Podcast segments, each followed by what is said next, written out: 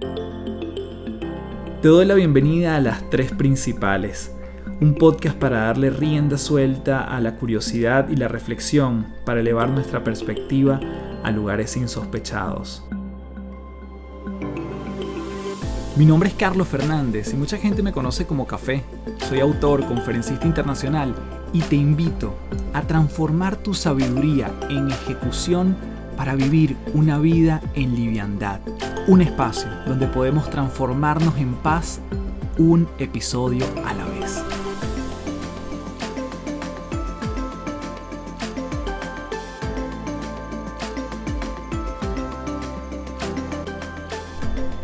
Hello, hello, gracias nuevamente por llegar de las tres principales. Mi nombre es Carlos Fernández, arroba café del éxito. Y en este episodio voy a estar hablando de un tema a propósito que esta semana estuve conversando con un grupo de estudiantes formidables de la Universidad Católica Andrés Bello, con quienes tuve la oportunidad de compartir un módulo en el diplomado de marca personal. Este tema a mí me encanta. Primero porque lo empecé a trabajar sin saber que eso se llamaba así, pero cuando le puse intención, lo hice de manera deliberada, a propósito, me ha permitido capitalizar muchas cosas dentro de mi profesión Incluso cuando estaba en el mundo corporativo, ahí fue donde todo inició, sin necesariamente llamarlo marca personal, pero se fue dando así y obviamente tiene muchos beneficios. Vamos a empezar con el primer punto y es que todos ya tenemos una marca. Así la queramos o no la queramos desarrollar, así lo hayamos concientizado o no, ya existe dentro de nosotros una marca, un sello que nos identifica. Y de eso vamos a estar conversando. Como siempre, este podcast lo he dividido en tres partes y comenzamos entonces con el primer momento de este episodio. Voy a comenzar con un ejercicio. Y un ejercicio donde te voy a mencionar una persona en voz alta. Y lo que quiero es que, bueno, si tienes la posibilidad de escribirlo, maravilloso. Pero si no, al menos piénsalo. ¿Cuál es la primera palabra que te viene a la mente cuando te digo estos nombres? Ese es el ejercicio. Te voy a mencionar ocho nombres y lo primero que venga a tu cabeza es lo que vas a tratar de recordar para entonces luego hacer la reflexión. Voy a comenzar con el primer nombre y es Dwayne Johnson La Roca. ¿Ok? La idea es que reflexiones acerca de qué es lo primero que viene a tu mente con cada uno de los nombres. Dwayne Johnson La Roca. Segundo nombre, Jim Carrey. Tercer nombre. Madonna. Cuarto nombre. Daddy Yankee. Quinto nombre. Gabriel García Márquez. Sexto nombre. Donald Trump. Séptimo nombre, Barack Obama. Octavo nombre, Will Smith.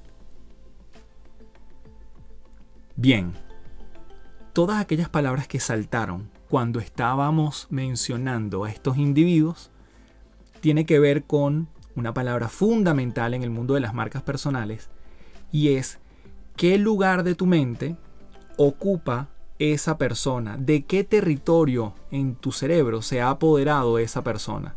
Probablemente, y cuando yo he hecho este, este ejercicio con, mis alumnos, muchas de las cosas que pueden decir es, de repente Dwayne Johnson puede ser fuerza, actor, carisma, coraje, valentía, musculoso. Y así van pasando por los diferentes nombres. En Obama puede haber algo también de liderazgo, de unión. Pero cada quien va a tener un territorio en la cabeza dependiendo de las experiencias, creencias, testimonios que haya visto con cada uno de esos personajes o cómo se relaciona con su trabajo también. No es lo mismo que yo te mencione Madonna a que de repente hubiese puesto una canción de Madonna, porque la canción quizás te lleva a otro mundo, a un lugar específico, a un momento de tu vida, y eso ya es distinto. Pero por ahora nos vamos a quedar con el hecho de nombre y a qué lo asocias. Y eso es lo más importante. Porque siempre es mucho más fácil ver hacia afuera, ¿verdad? Siempre es mucho más fácil identificar al otro, entre comillas, etiquetarlo, o decir, mira, esta persona es así o me recuerda esto. Todo lo que saltó a tu mente es el cerebro buscando un atajo para identificar rápidamente, no quedarse en silencio y poder ponerle nombre y hacer el ejercicio correctamente con cada uno de estos personajes. Pero ¿qué ocurriría si yo hago el mismo ejercicio con gente que te conoce, los convoco a gente que puede estar muy en contacto contigo y les menciono tu nombre y tu apellido? ¿Qué crees que dirían de ti? Ah, buen ejercicio, ¿no? ¿Qué crees que dirían de ti? Y lo más importante, ¿lo que crees que dirían es lo que te gustaría que dijeran? Si la respuesta es sí, probablemente tú ya estés construyendo una marca personal bastante alineada con lo que deseas que en el mundo perciban de ti. Si la respuesta es no, entonces ahí viene justamente el trabajo. ¿Qué quiero que digan de mí? ¿Cómo me están viendo? Pero no por un tema de qué dirán los otros, sino cómo me siento yo con la persona en la que me estoy transformando. Por eso yo siempre hablo del término metamorfosis. ¿Cuál es esa transformación que yo estoy viviendo buscando ese yo del futuro? Porque, como dice Andrés Pérez Ortega, quien es un autor que ha hablado muchísimo del tema de marca personal, si eres uno más, serás uno menos. Otra definición de marca personal es la de Jeff Bezos, quien argumenta que la marca personal es lo que otros dicen cuando no estás presente. Entonces, ¿qué dirían otros cuando les hacemos el mismo ejercicio, pero contigo? Gente que te conoce, gente que está en contacto, gente que más o menos interactúa contigo en mayor o menor medida. Es allí donde viene el producto y la construcción de las marcas personales. Porque ese espacio que estamos ocupando en la mente de otro es lo que también en el mercadeo o en marketing se conoce como el posicionamiento. El espacio en la mente que yo ocupo en el consumidor en el cliente, en el público objetivo, en este caso en la gente que conozco, que me conoce y que está en contacto conmigo. ¿Ese territorio cuál es el que ocupamos en su mente? Cuando alguien lee un post tuyo de Instagram o cuando alguien lee un artículo tuyo o cuando alguien lee un correo que tú le escribes, la forma de escribir, la forma de redactar, cuando alguien lee un WhatsApp que tú le escribes, eso está siendo un punto de contacto para transmitir nuestra marca personal desde los emoticones que mandamos, desde los stickers que mandamos, todo eso está construyendo marca. Cuando tú, mira este ejemplo, cuando tú estás tranquilo en tu casa, estás en tu trabajo y de repente te llama y tú identificas la llamada de quién es, lo primero que piensas en esa persona también es un gran ejercicio. Y pensemos lo contrario, cuando yo llamo a alguien, ¿qué piensan de mí cuando me ven en pantalla? ¿Creen que les voy a dar una buena noticia? ¿Se alegran? ¿Sienten que les va a pedir un favor? todo eso está construyendo marca todo el tiempo. Por eso es que todo esto iniciaba diciéndote que ya tenemos una marca, ya tenemos un sello, ya tenemos una huella. El punto es si la queremos seguir construyendo, desarrollando, si la queremos llevar a otro lugar, si la queremos reempaquetar, todo eso es producto del ejercicio de marca personal, que además se llevaría varios episodios de un podcast. Ahorita estamos haciendo algunos ejercicios justamente para agarrarle el gusto a este tópico y entonces empezar a, vernos internamente para obviamente proyectar hacia afuera y generar percepciones que estén alineadas con lo que deseamos dentro de nuestra industria y dentro de nuestras profesiones. Así que vamos con esta segunda parte. En esta segunda parte voy a acudir a un libro que yo le mencioné en otras oportunidades en este podcast. Para mí uno de los que yo siempre digo, si cada vez que recomiendo este libro me dieran un dólar por regalías, estuviera grabando este podcast desde un jet privado. Porque es un libro muy icónico, a mí me ha servido mucho, me ayudó muchísimo en el mundo corporativo. Hoy en día, cuando voy a una empresa, lo utilizo, lo trabajo, porque además da acciones muy concretas para realizar. El libro se llama La Estrategia del Océano Azul. Es un libro que tiene muchos años. Se volvió muy popular quizás a principios de, eh, los 2000 y mm, los autores son René McBurn y em, Cham Kim es el otro autor, ¿no? Y la estrategia del Océano Azul básicamente plantea cómo generar una propuesta de valor tan única que a la competencia, a tus competidores, se les haga difícil imitarte. Entonces, esto cuando yo lo traslado al punto de vista de marca personal, nos permite justamente diferenciarnos. Y fíjate cómo esto funciona en una oficina. En una oficina tú rápidamente pudieses ubicar quién es eh, la persona que tú relacionas más con un chiste, la persona más graciosa, más bromista? ¿Cuál es la persona que es más seria? ¿Cuál es la persona más estructurada? ¿Cuál es la persona más disciplinada? ¿Cuál es la persona con la que puedes contar para armar fiestas? ¿Cuál es la persona perfecta para ir a tomarte un café? Esa ubicación que tiene en la mente de nosotros acerca de otros, lo tienen otros acerca de nosotros, lo mismo que veíamos al principio. Entonces, ¿estamos en el lugar donde queremos estar? ¿En la mente de otros? Esta herramienta, con cuatro ventanas, le llamo yo, que es la estrategia del Océano Azul, nos permite rellenar qué cosas nosotros podemos, número uno, incrementar, número dos, reducir, número tres, crear y número cuatro, eliminar. Estas son las cuatro gavetas o las cuatro ventanas de la estrategia del Océano Azul.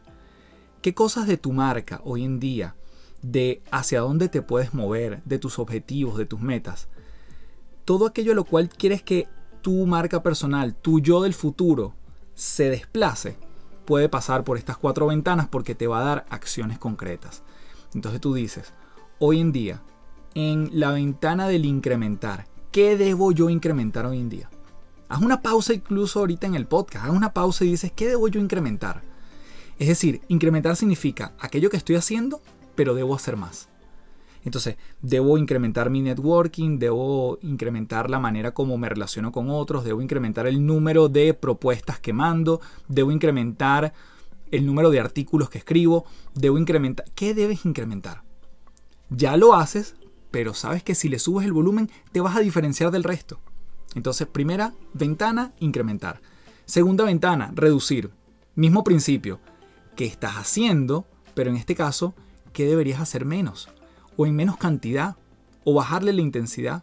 Entonces yo digo, bueno, yo debería estar menos en el celular. Yo debería comer menos grasas. Yo debería, y estos son deberías desde, ojalá desde el más profundo entusiasmo, ¿no? Eh, la, amiga Dr. G, que vivo en Automágico, dice cambiar deberes por quereres. Quereres. ¿Qué quieres? No debes. ¿Qué quieres? Entonces lo que quieres es reducir que te va a diferenciar también de la competencia. Entonces yo debo reducir el hecho de llegar tarde a las reuniones. Debo reducir el chisme en el pasillo. El chisme sin sentido. Debo reducir los rumores. O que cuando un rumor llega a mí, se detiene. Entonces, tenemos cosas que incrementar, cosas que hacemos que le subimos el volumen, reducir cosas que hacemos que le bajamos el volumen o el número de veces o la frecuencia, viene la próxima ventana, el crear. ¿Qué podemos crear? ¿Qué queremos crear?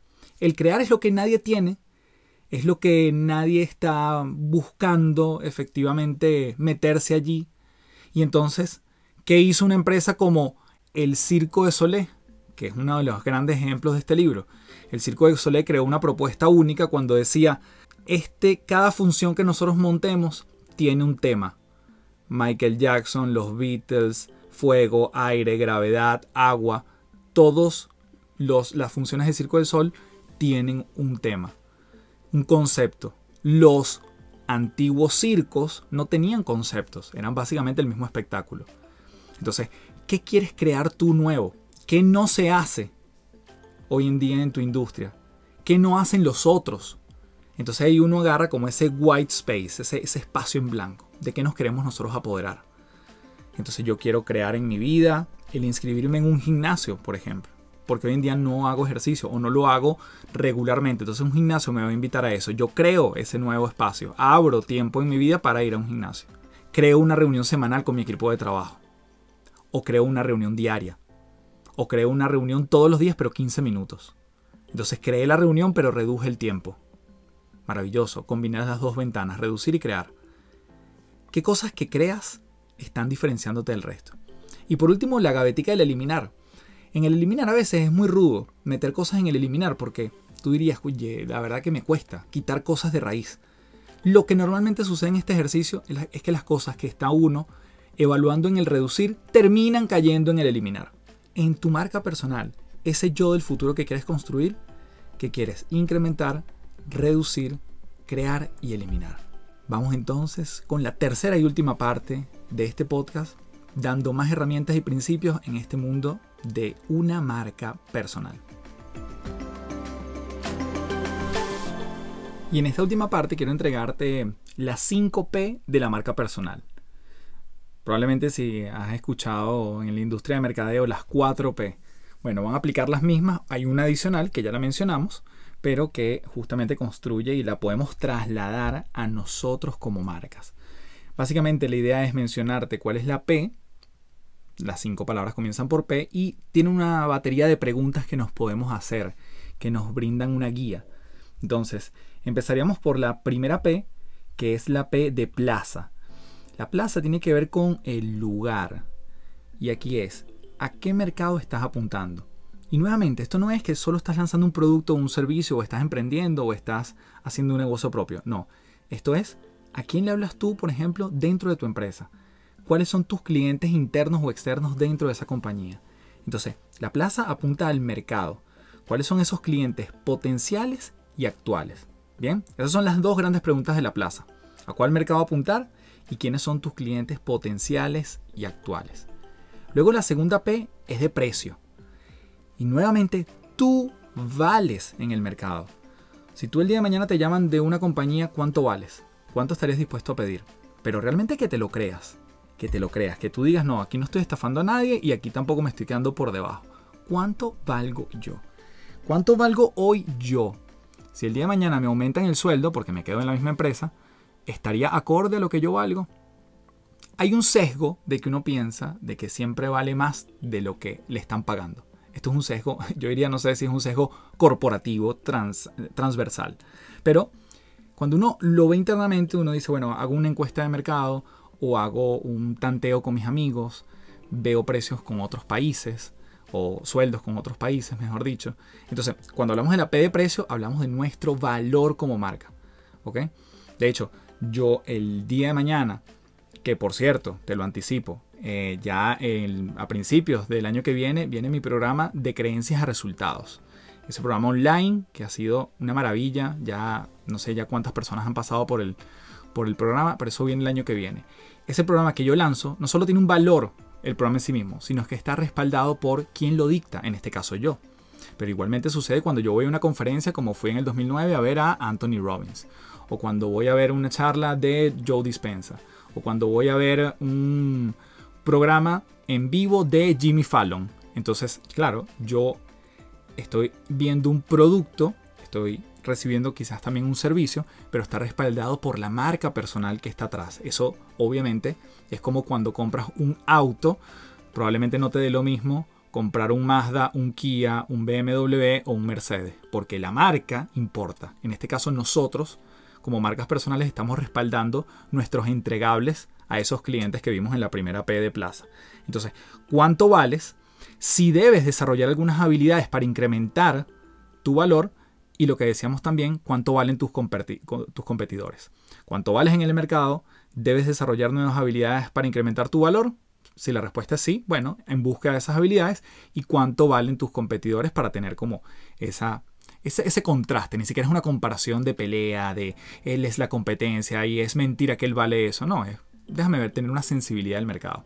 Entonces tenemos plaza, precio, promoción. La promoción es cuáles son tus atributos más importantes. ¿Cómo demuestras lo que sabes en el día a día? ¿Y cuáles son los canales de comunicación que utilizas para que otros te conozcan? Y nuevamente, esto puede ser desde un mail que yo mando de mi correo a una serie de clientes internos. Ese es el medio. ¿Me quedo solo con ese medio o quizás hago unas charlas presenciales? ¿Cómo demuestro yo lo que sé? a través de un artículo, a través de también un mail bien explicado, a través de una minuta que saqué de una reunión y cuáles son esos atributos importantes. Entonces, ¿cómo nos promocionamos? Habla de yo saber explotar atributos, demostrar lo que sé y utilizar los canales de comunicación idóneos. Para pasar a la cuarta P, que es el producto. El producto somos nosotros finalmente.